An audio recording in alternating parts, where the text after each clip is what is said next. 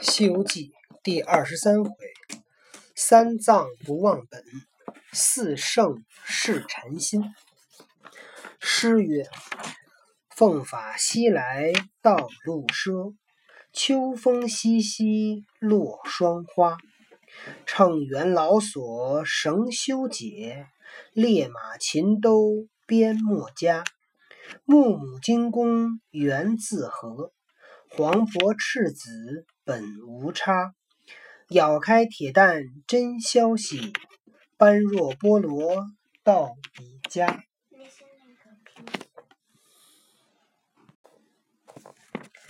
这回书盖言取经之道，不离了一身悟本之道也。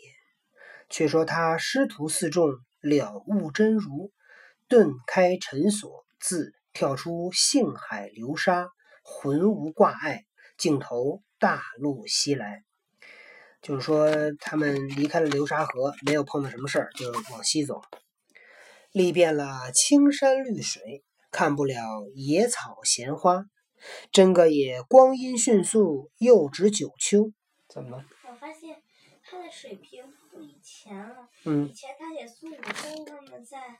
在花果山的时候，那么他们的游戏，什么那写的多精致、多美、多漂亮啊！嗯。但见了些枫叶满山红，黄花耐晚风，老蝉吟渐懒，愁兮思无穷。河破青完扇，城乡金蛋丛。可怜数行雁，点点。远排空，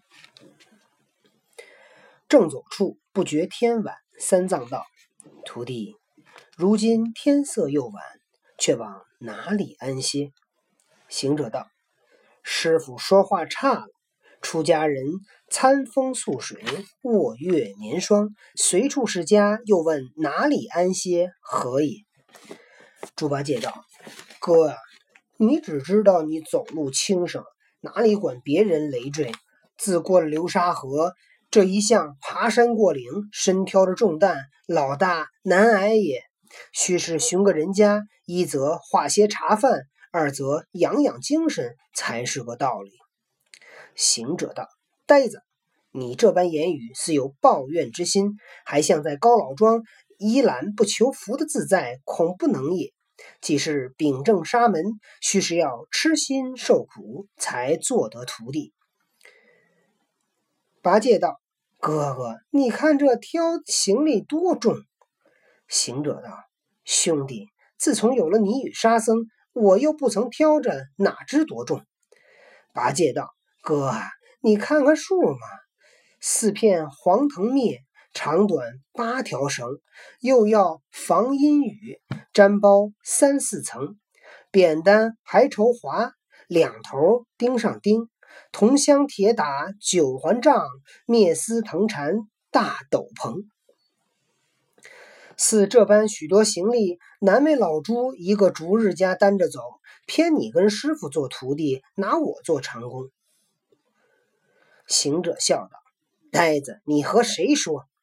八戒道：“哥哥与你说呢。”行者道：“错和我说了，老孙只管师傅好歹，你与沙僧专管行李马匹。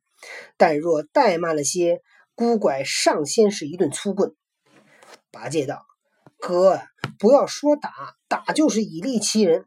我晓得你的尊性高傲。”你是定不肯挑，但师傅骑的马那般高大肥盛，只驮着老和尚一个，叫他带几件也是弟兄之情。行者道：“你说他是马，他不是凡马，本是西海龙王敖润之子，唤名龙马三太子。只因纵火烧了殿上明珠，被他父亲告了忤逆，身犯天条。多亏观音菩萨救了他性命，他在那应酬斗剑。”应该还在东边绕圈呢。他在那应酬斗剑，久等师傅，又幸得菩萨亲临，却将他退林去角，摘了向下珠，才变作这匹马。愿驮师傅往西天拜佛。这个都是个人的功果，你莫攀他。那沙僧闻言道：“哥哥，真是个龙吗？”行者道：“是龙。”八戒道：“哥，我闻得古人云，龙能喷云霭雾，扬波土扬沙，有巴山越岭的手段，有翻江搅海的神通。怎么他今日这等慢慢而走？”行者道：“你要他快走，我叫他快走给你看。”郝大圣把金箍棒攥一攥，万道彩云生。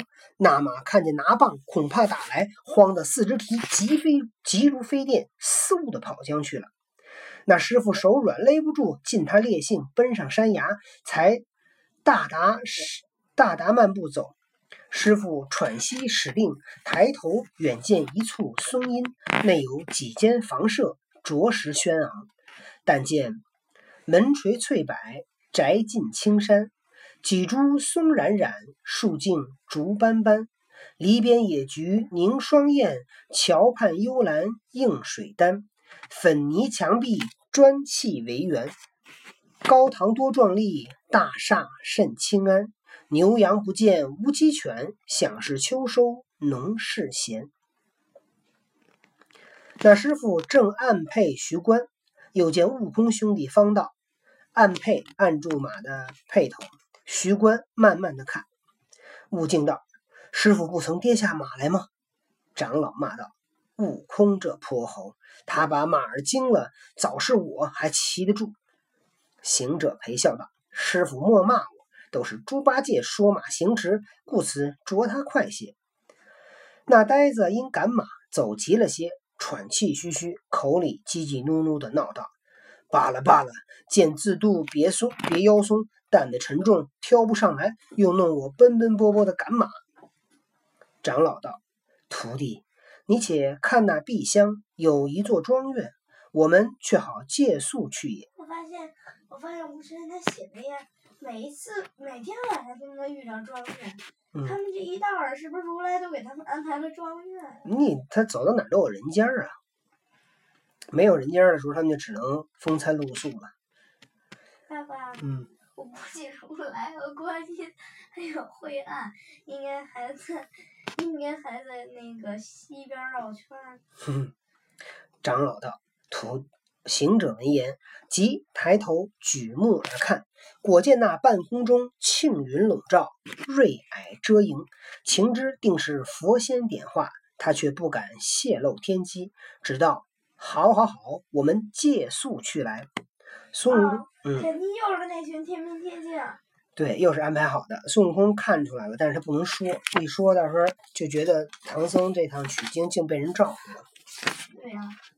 长老连忙下马，见一座门楼，乃是垂帘象鼻，画栋雕梁。沙僧歇了担子，八戒牵了马匹，道：“这个人家是过当的富食之家。”看来就孙悟空看出来了，行者就要进去。三藏道：“不可，你我出家人各自避些嫌疑，切莫擅入，且自等他有人出来以礼求宿方可。”八戒拴了马，斜倚墙根之下，三藏坐在石鼓上，行者、沙僧坐在台基边，久无人出。行者性急，跳起身入门里看出，原来有向南的三间大厅。连笼高高空，平门上挂一轴寿山福海的横批画，两边金漆柱上贴了一幅大红纸的春联，上写着“丝飘若柳平桥晚，雪点香梅小院春”。正中间抹一张褪漆、褪光黑漆的茶几，几上放着一个古铜寿炉，上有六张交椅。两山头挂着四季吊瓶，